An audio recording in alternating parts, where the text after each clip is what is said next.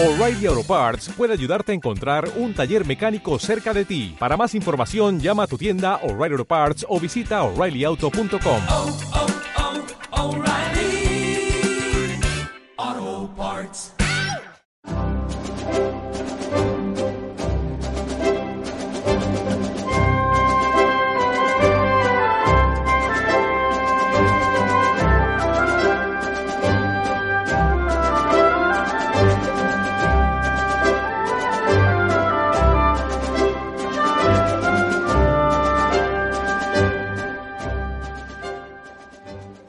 amigos, bienvenidos a un nuevo programa de Libertad Constituyente Televisión. Hoy eh, conectamos con Pedro Manuel González, que está en Madrid. Hola Pedro, ¿Qué tal estás? Poco, feliz Navidad. igualmente. Y con Fernando de las Heras desde Murcia. Hola Fernando. Hola Juanjo, buenos días a ti y a todos los oyentes. Pues estamos en este programa eh, para hacer una segunda parte de- del coloquio que hicimos sobre el capítulo sexto de Teoría Pura de la República Constitucional, que era sobre el Poder Ejecutivo, sobre el, el capítulo se llama Presidencia del Consejo de Gobierno, es decir, se refiere al, Poder Ejecutivo.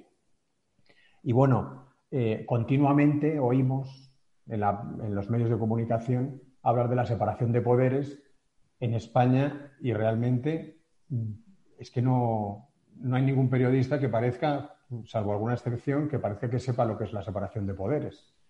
Porque generalmente cuando hablan de separación de poderes se refieren al, poder judicial, cuando realmente lo que tiene que ser el poder judicial es independiente. La, la auténtica separación de poderes que definió Montesquieu se refería a la separación entre poder ejecutivo y poder legislativo, es decir, entre el poder del gobierno y el poder del Parlamento, el poder de la Asamblea Nacional que legisla, o del Congreso de Diputados, o como, o como se llame en cada caso. Ahí es donde está la separación de poderes eh, per se. Y siempre, siempre también se habla de separación de poderes cuando, en el caso de sistemas como en el inglés, que es eh, un gobierno parlamentario. Bueno, pues en el, en el- sistema británico de gobierno parlamentario tampoco hay separación de poderes. En todo caso, hay una separación orgánica de funciones. Es decir, el, poder lo ejercen distintos órganos, pero no hay una separación de poderes en origen, una separación absoluta. Se podría decir que dicen di- división relativa de poderes, pero bueno, esa división relativa de poderes, en definitiva, eh, es una división de funciones, que en el sistema británico, bueno, pues está muy bien, es un sistema digno, pero es un, es un paso anterior a la democracia representativa que se estableció en, en la Constitución de 1787 de Estados Unidos, en la Constitución Federal. Pero eh, el sistema británico es anterior y no estaba fijado para separar los poderes, sino para que el gobierno eh, se, designara por el Parlamento. Entonces el Parlamento realmente es el último poder, es el- en definitiva es prácticamente el único poder, aunque, aunque nombra a un primer ministro para que gobierne, pero lo puede, lo puede, lo puede destituir. Entonces hay un solo poder y separación de funciones. Y, y luego ya en, la- en los estados de partidos, en las partidocracias, bueno, no- ya no es que no haya separación de poderes por el mismo motivo que en el, que en el sistema parlamentario inglés. Es que es imposible que haya, porque es que ahí sí que el poder está absolutamente unificado. O sea, el, poder está en el Estado y, y- es el gobierno el único que lo ejerce. El gobierno y los jefes de los partidos, pero en- el poder está en un solo en, en un- en una sola instancia de poder, porque los mismos jefes de los partidos que están en el Parlamento, entre ellos deciden quién es el, presidente del gobierno y nada más. El poder está inseparado. Entonces, en esta, en, en esta intención de definir claramente qué es eh, la separación de poderes, mm, hoy nos vamos a referir sobre todo al Ejecutivo, Es decir, cómo se elige, qué, requisitos tiene que tener y cómo se le controla. Y por lo tanto, habiendo partido de que la separación de poderes y la representación a través de, una Asamblea Nacional son los dos requisitos de la democracia, además de la independencia judicial, pues tendríamos que empezar por cómo se propone en la teoría pura de la República Constitucional la, elección del, jefe de gobierno o, presidente de la República en su caso. Entonces, eh, me gustaría, eh, Fernando, que, bueno, primero, eh, la, la única sistema con separación de poderes en origen y, con representación existente realmente en el mundo es el sistema estadounidense. Entonces, el, problema es que la, Constitución de, americana es de finales del siglo XVII, del siglo XVIII, y claro, el sistema de compromisarios, que son una especie de fedatarios que tienen que ir desde cada estado a Washington para certificar los resultados de las elecciones, pues claro, es arcaico. Eh, eso ahora sería innecesario. No, no, es arcaico el hecho del reparto de votos o del peso que tiene cada, cada estado para elegir al presidente, puesto que es un estado federal y cada estado eh, acude a Washington con su decisión tomada por mayoría absoluta. O sea, que, ahí hay dos cosas diferentes. O sea, esto que dicen de que el, la elección presidencial americana debería ser por voto directo popular, pues no, es así porque acabaría con la, con, el, con, el, con la decisión constituyente federal que hubo en su, cuando aprobaron la Constitución de que cada estado tuviera eh, eh, un peso ponderado equivalente al número de congresistas que tiene, de representantes más senadores. Y eso no, no es arcaico, eso es que lo elige cada estado por mayoría absoluta y luego van a Washington con un candidato elegido, porque es un sistema federal y, los estados cuentan.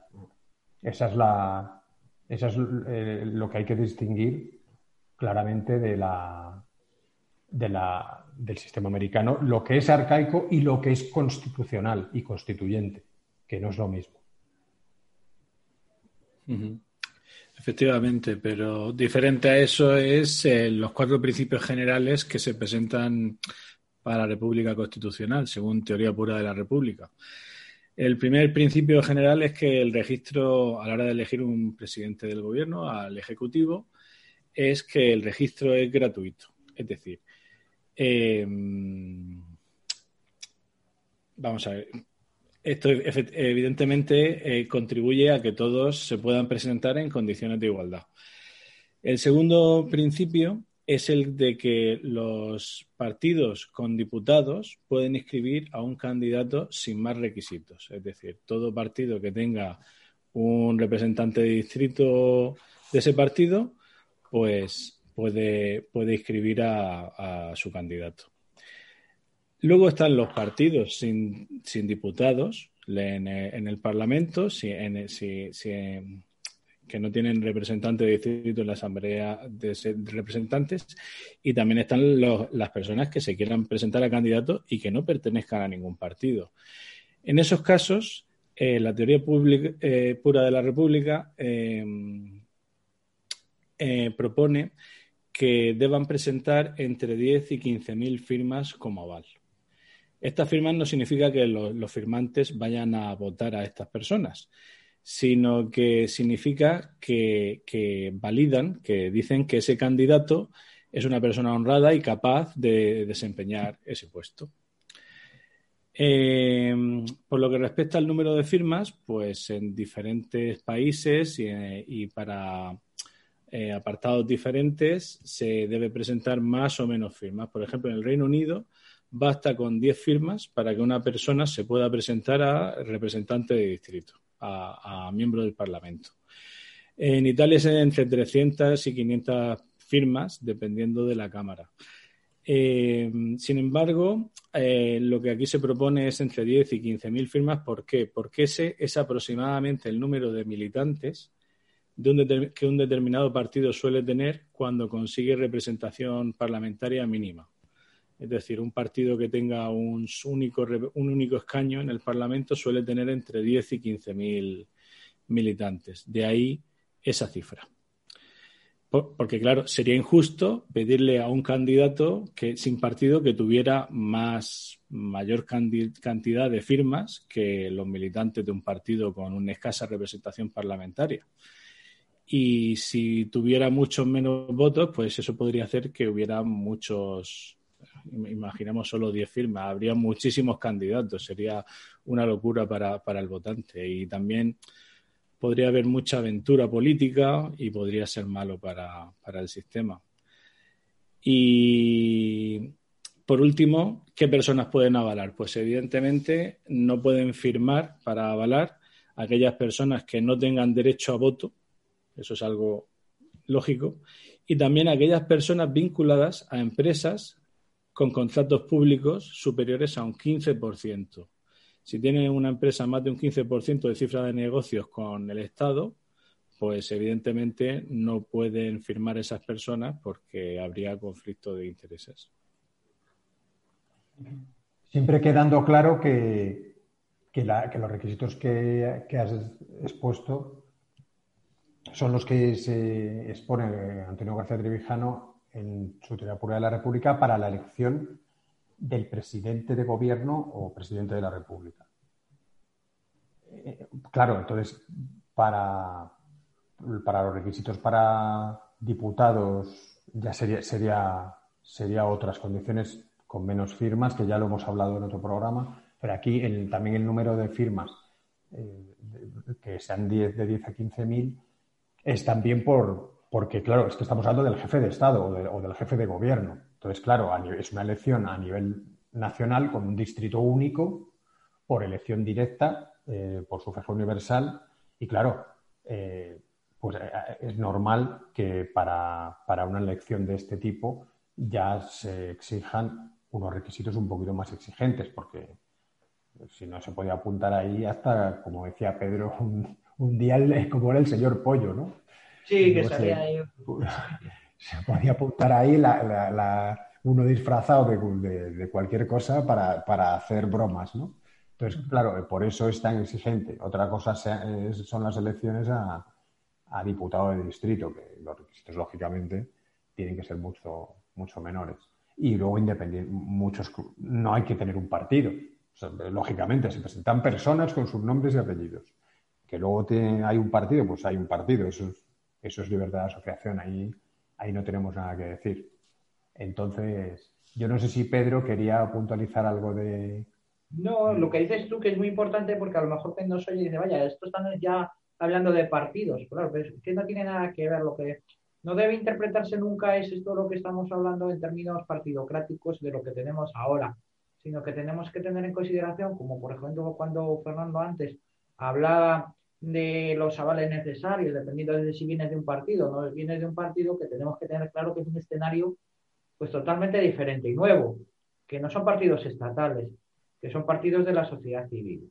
Y como has dicho tú, eh, no, da igual que sea eh, lo que haya detrás en ese caso, eh, en tanto que realmente los partidos lo que serían en las elecciones presidenciales es, por ejemplo, lo que son en Estados Unidos, auténticas plataformas electorales, pero que no tienen un poder a posteriori después de esa, de esa elección, de las cuales es el el, elegido es absolutamente independiente. Entonces, creo que suele ocurrir que muchas veces mm, se interpreta lo que nosotros estamos diciendo en términos de, del actual marco institucional partidocrático. Pero no, no, no, no es así. Tenemos que también, que los que nos ven y nos escuchan, que lo tengan presente, tener en cuenta que estos son eh, aspectos que no se pueden tomar aisladamente y traspasarlo de una manera absolutamente independiente de todo lo que venimos hablando anteriormente, sino que todo esto conforma, por decirlo así, un puzzle institucional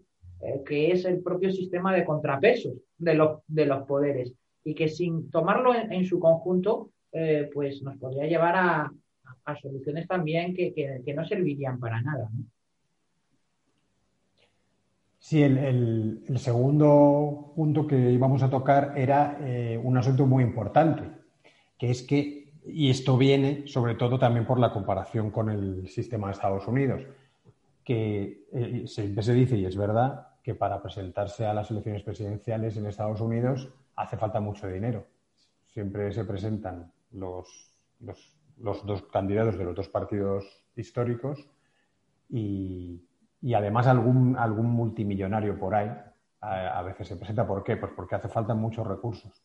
Pero claro, entonces, ¿esto cómo, cómo lo soluciona Antonio García Trevijano en Teoría Pura de la República? Pues haciendo las, las campañas gratis. Eh, muy, eh, fijaros qué fácil, ¿no? Directamente.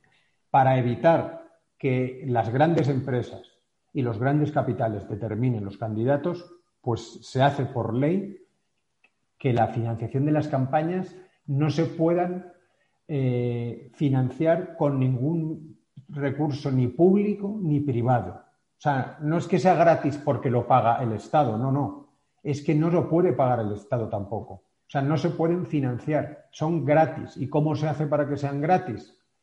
Pues que todas las instalaciones públicas de los ayuntamientos, de las diputaciones del, del Estado, de, de, todas las instalaciones públicas, teatros, eh, eh, polideportivos, lo que sea, queda a disposición de todos los candidatos en pie de total igualdad.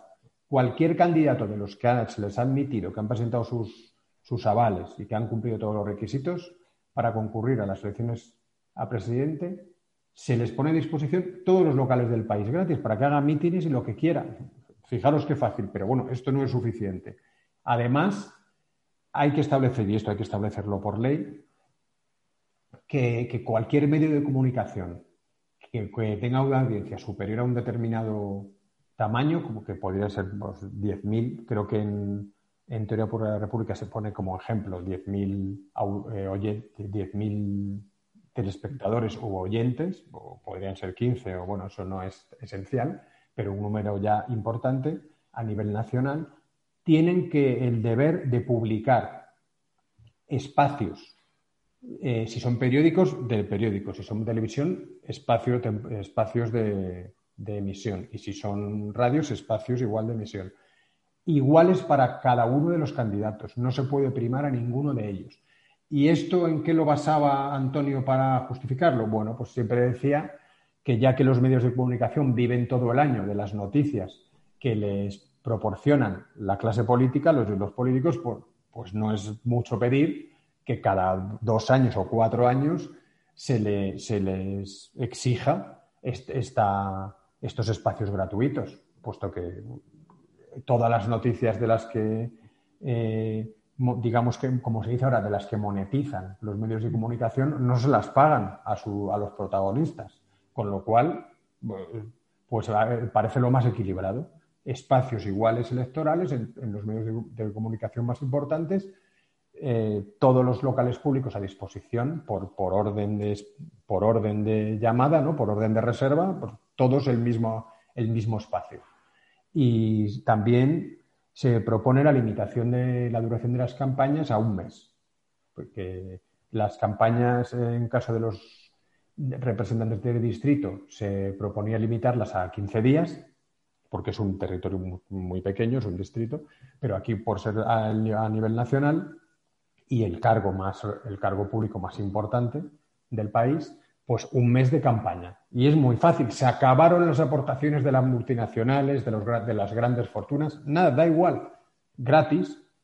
Es facilísimo. Si el Estado tiene poder para recaudar, vamos, gestiona más, ya más de la mitad del Producto Interior Bruto, pues tiene perfecto eh, poder de sobra, vamos, es facilísimo, para imponer la gratuidad de las campañas. Así que no tiene ninguna. Nadie nos puede decir que no se pueda hacer, no es nada utópico, es facilísimo. Y además, cada candidatura, en, el, la papeleta que va el nombre del candidato, solo su nombre, tiene que ir un candidato vicepresidente, porque el vicepresidente es el que le va a sustituir en caso de incapacidad o de ausencia, y además porque el vicepresidente puede liberar al presidente de todas las funciones protocolarias, de visitas, etcétera, para que el presidente esté ocupado en lo que tiene que hacer, que es pensar. Así que, y no hacer cosas protocolarias para perder el tiempo y propagandas. Lo que tiene que hacer es estar pensando a ver cómo puede prevenir a, su pueblo de las grandes catástrofes o problemas que pueden sobrevenir, como en las que estamos ahora y, y sobre la que parece que no había ninguna cabeza pensante. Sí. Este tema de la gratuidad que dices, Juanjo, además es que, eh, eh, y has hecho muy bien una matización, no es que lo vaya a pagar el Estado, ¿no? eso sería entonces que no sería que fuera gratis, sería que eh, porque esta vida desgraciadamente no hay nada gratis, ¿no? Todo cuesta dinero.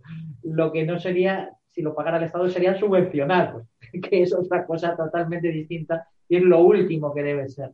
Cuando se habla de gratuidad eh, en la teoría pura de la República, se habla precisamente de eso, de que uh, por ley mmm, las campañas, los medios de comunicación tienen que poner a disposición de los candidatos esos medios, en esas circunstancias que has dicho, y eh, los medios públicos en cuanto a, los espacios públicos físicos propiamente dicho, también se pondrían a disposición de, esos candidatos.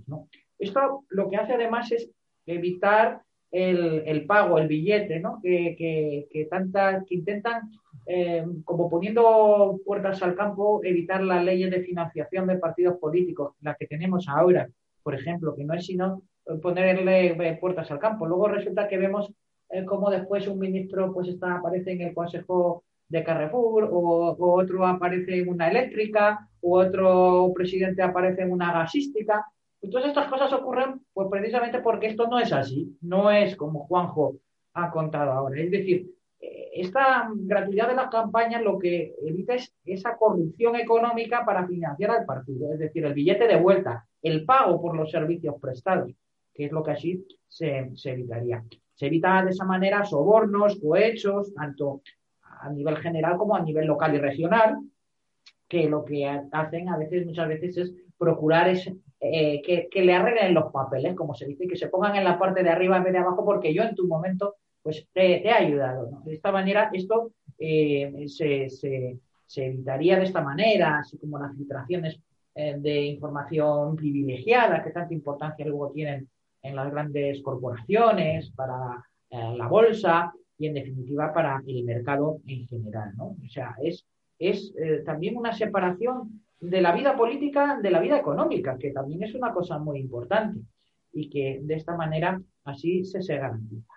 Por eso, y para no evitar también lo que hemos visto ahora, es imprescindible que los expresidentes y, aún más, incluso los miembros del Ejecutivo puedan ser eh, consejeros de, de, grandes empresas o, que puedan serlo en un periodo de tiempo posteriormente a su cese, así como uh, dedicarse a hacer labores de buenos oficios en las relaciones internacionales, como por ejemplo tenemos el triste caso ahora que está ocurriendo en Venezuela con Zapatero, que está arrastrando el nombre de España por ahí, realizando pues una labor eh, poco menos que, miserable para sostener a, una dictadura. Todas estas cosas se evitaban con estas medidas que propugna Antonio García Trevijano en la teoría pura de la República y, que se basan en algo capital como es la gratuidad de, de esas, eh, de esas campañas electorales y en el que el papel de los partidos, como antes decíamos, eh, eh, efectivamente como asociaciones políticas que son,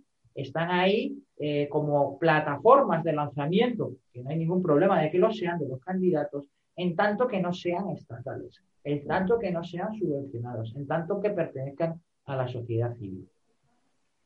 Efectivamente, es, de capital importancia que no haya injerencias eh, de los poderes económicos, por ejemplo, en en la, democracia, en el sistema representativo de un país y sobre todo en el poder ejecutivo, que es el, al fin y al cabo el, gran poder del Estado.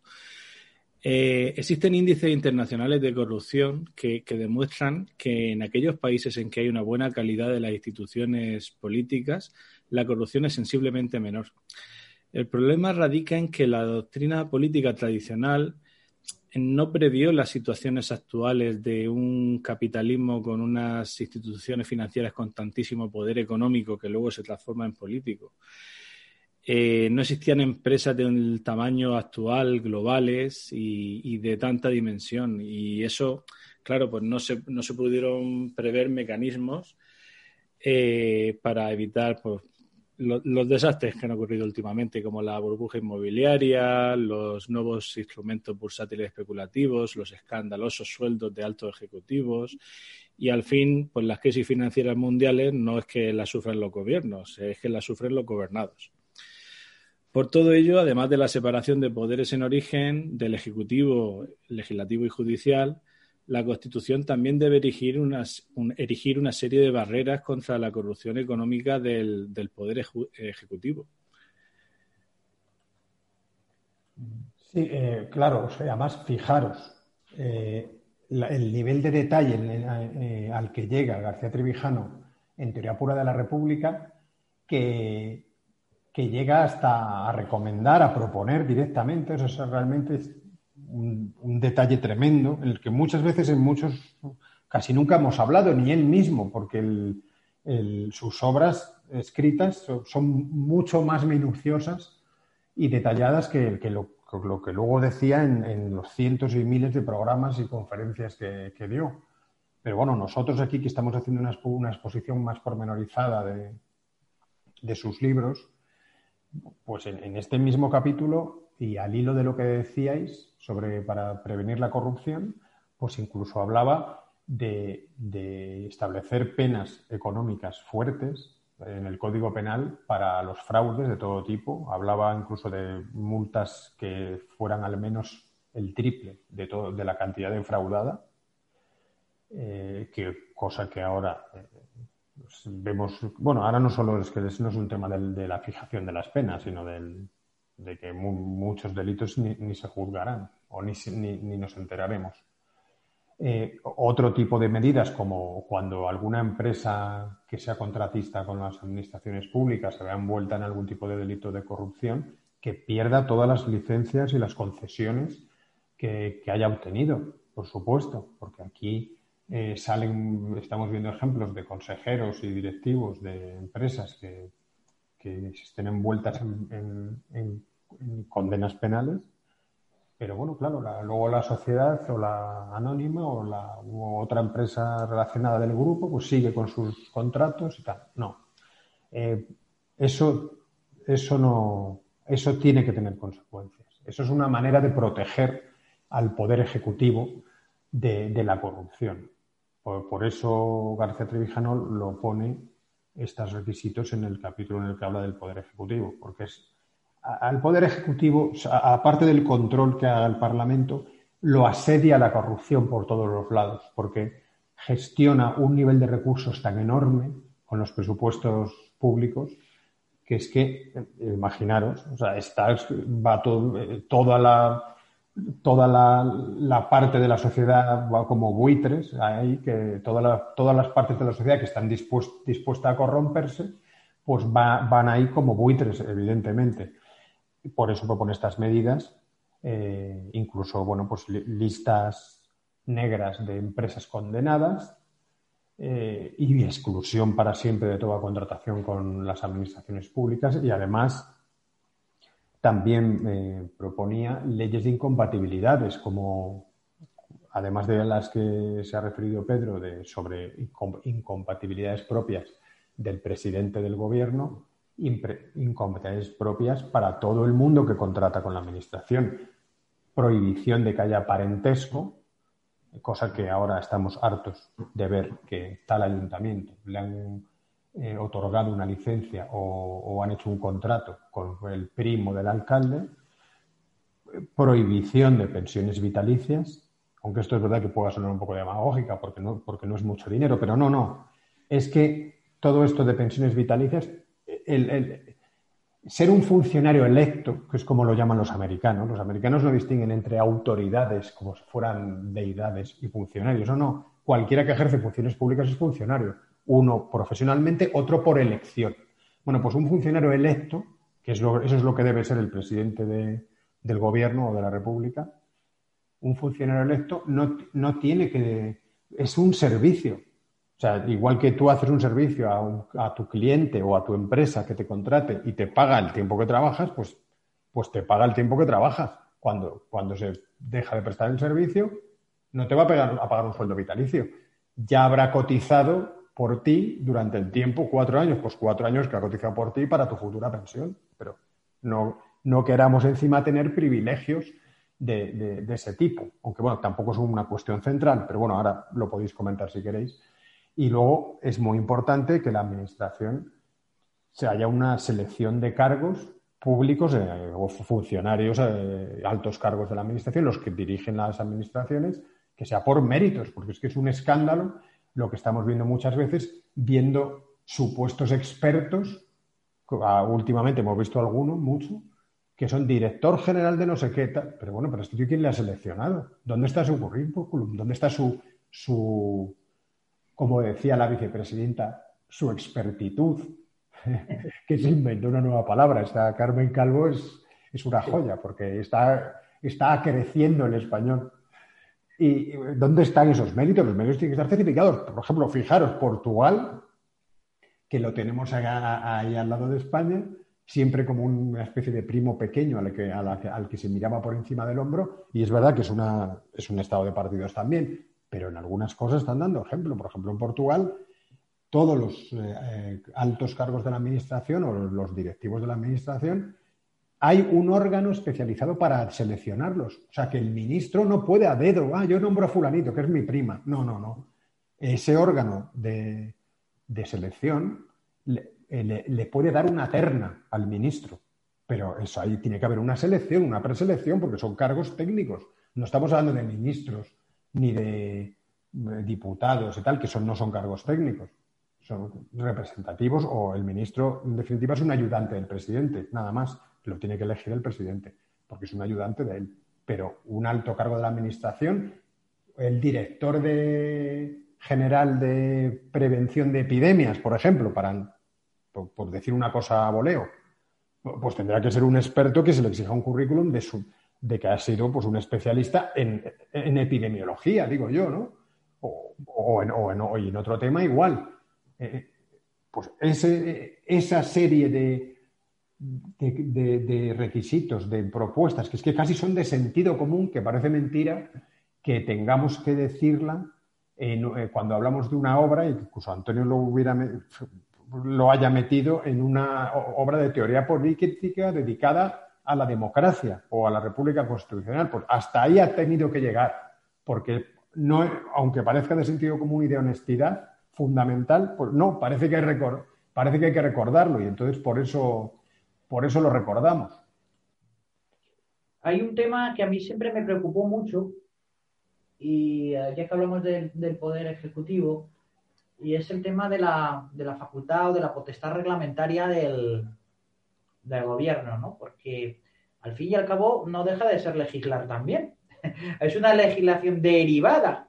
Entonces, claro, aquí puede establecerse un conflicto entre, entre esa capacidad legislativa que debe corresponder en exclusiva al Parlamento y, la facultad reglamentaria del gobierno.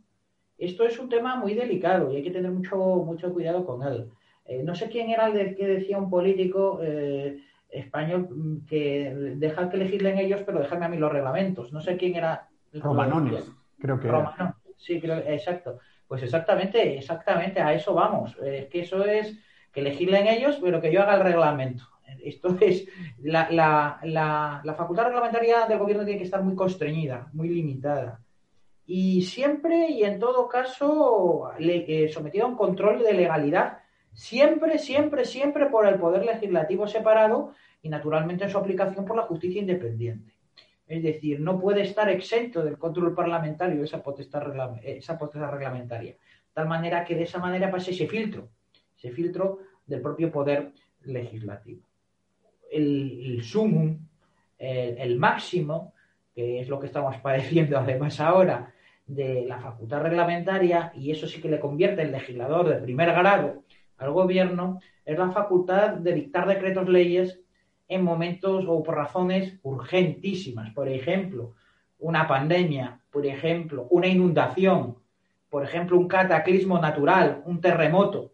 Ahí no se, eh, no se puede eh, esperar a que se, lleve una tramitación eh, legislativa completa y en ocasiones, en esos, con ese carácter excepcional, sí que ex- existe y se da la posibilidad del decreto ley. Pero siempre, siempre, siempre, no como ahora que, eh, por ejemplo, que el estado de alarma es a posteriori, sino que debe ser a priori el permiso eh, parlamentario para que esto tenga lugar. Los, los decretos leyes son de tradición absolutamente dictatorial. Es decir, yo ejecuto las leyes y yo las hago, aunque sea de manera transitoria. Por tanto, la apreciación de esa causa de urgente necesidad debe ser reconocida antes y con carácter previo por la Cámara de Representantes antes de la entrada en vigor, para que no pueda gobernar o legislar eh, por decreto el gobierno. Legislar por decreto no. Acudir al decreto ley en una situación excepcional y con esa previsión de previo declaración de esa situación por el Congreso, sí, eso es lo, lo que sería así, son la- las leyes de, de catástrofes o de emergencia, como se llaman en, en Francia y creo que en Estados Unidos también.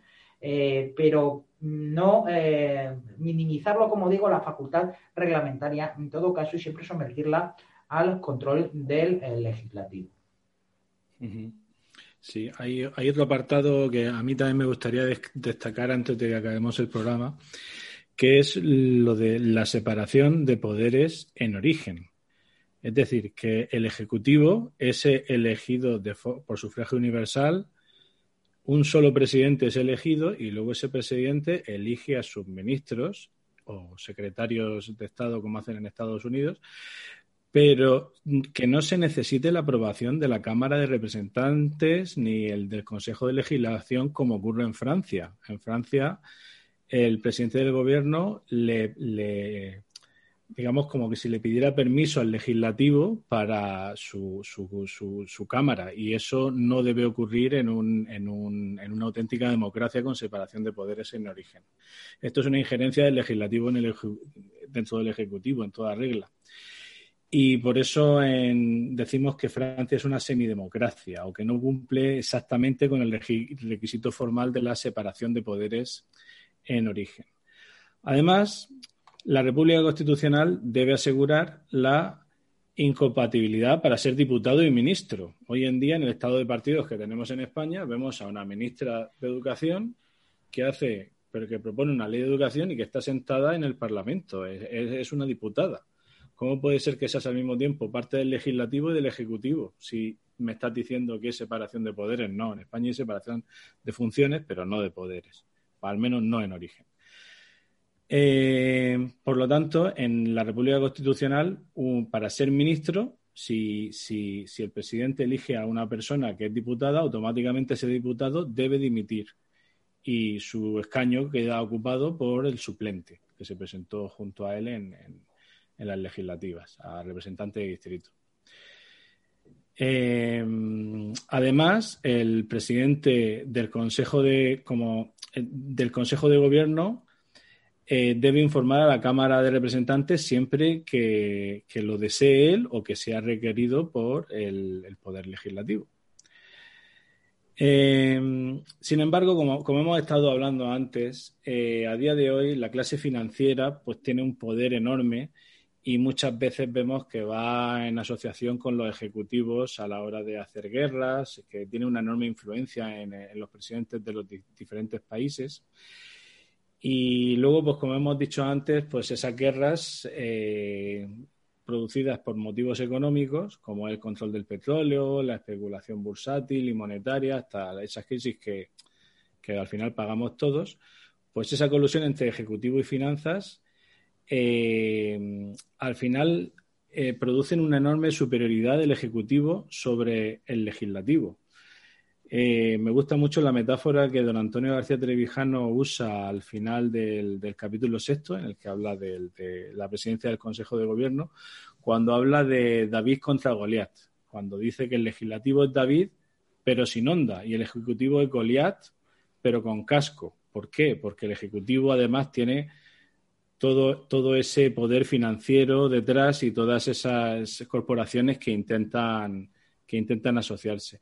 Por ello, a mí me encanta el mecanismo que es pionero en, en teoría pura de la República, que es una mejora del mecanismo de Montesquieu, como es la libre revocación de un poder por el otro.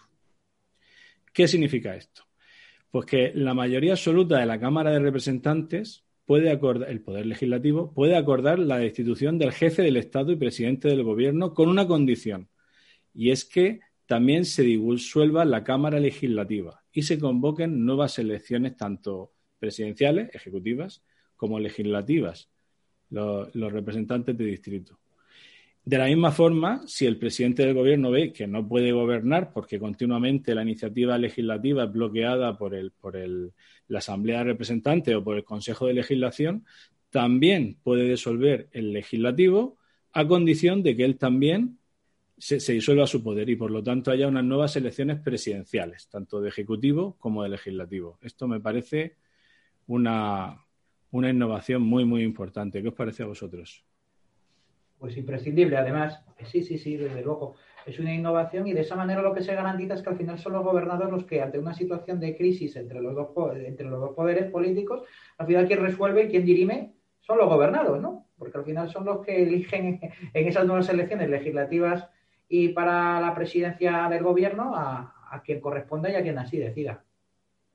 Sí, porque además eh, en todos los tratados de, ciencia política en el que comparan el sistema presidencialista con el sistema parlamentario, siempre ponen como ventaja, seguramente la única ventaja del parlamentarismo, que eh, tiene menos riesgo de bloqueo que el presidencialismo, precisamente por eso, porque puede existir una imposibilidad de que, de que el Parlamento nombre un jefe de gobierno y entonces, o que haya un enfrentamiento tal entre el, jefe de gobierno y el Parlamento en un sistema parlamentario que, que, la, que ah, se produzca un bloqueo político. Pero esta, esta ventaja del, del sistema parlamentario no, no, existe con esta, con esta propuesta tan novedosa de, de, institución previa. Sencillísimo. Esto es lo que se propone en la, en la República Constitucional. Que, y que, por cierto, no, no, no queríamos extendernos mucho más porque ya hemos pasado, creo, de media hora.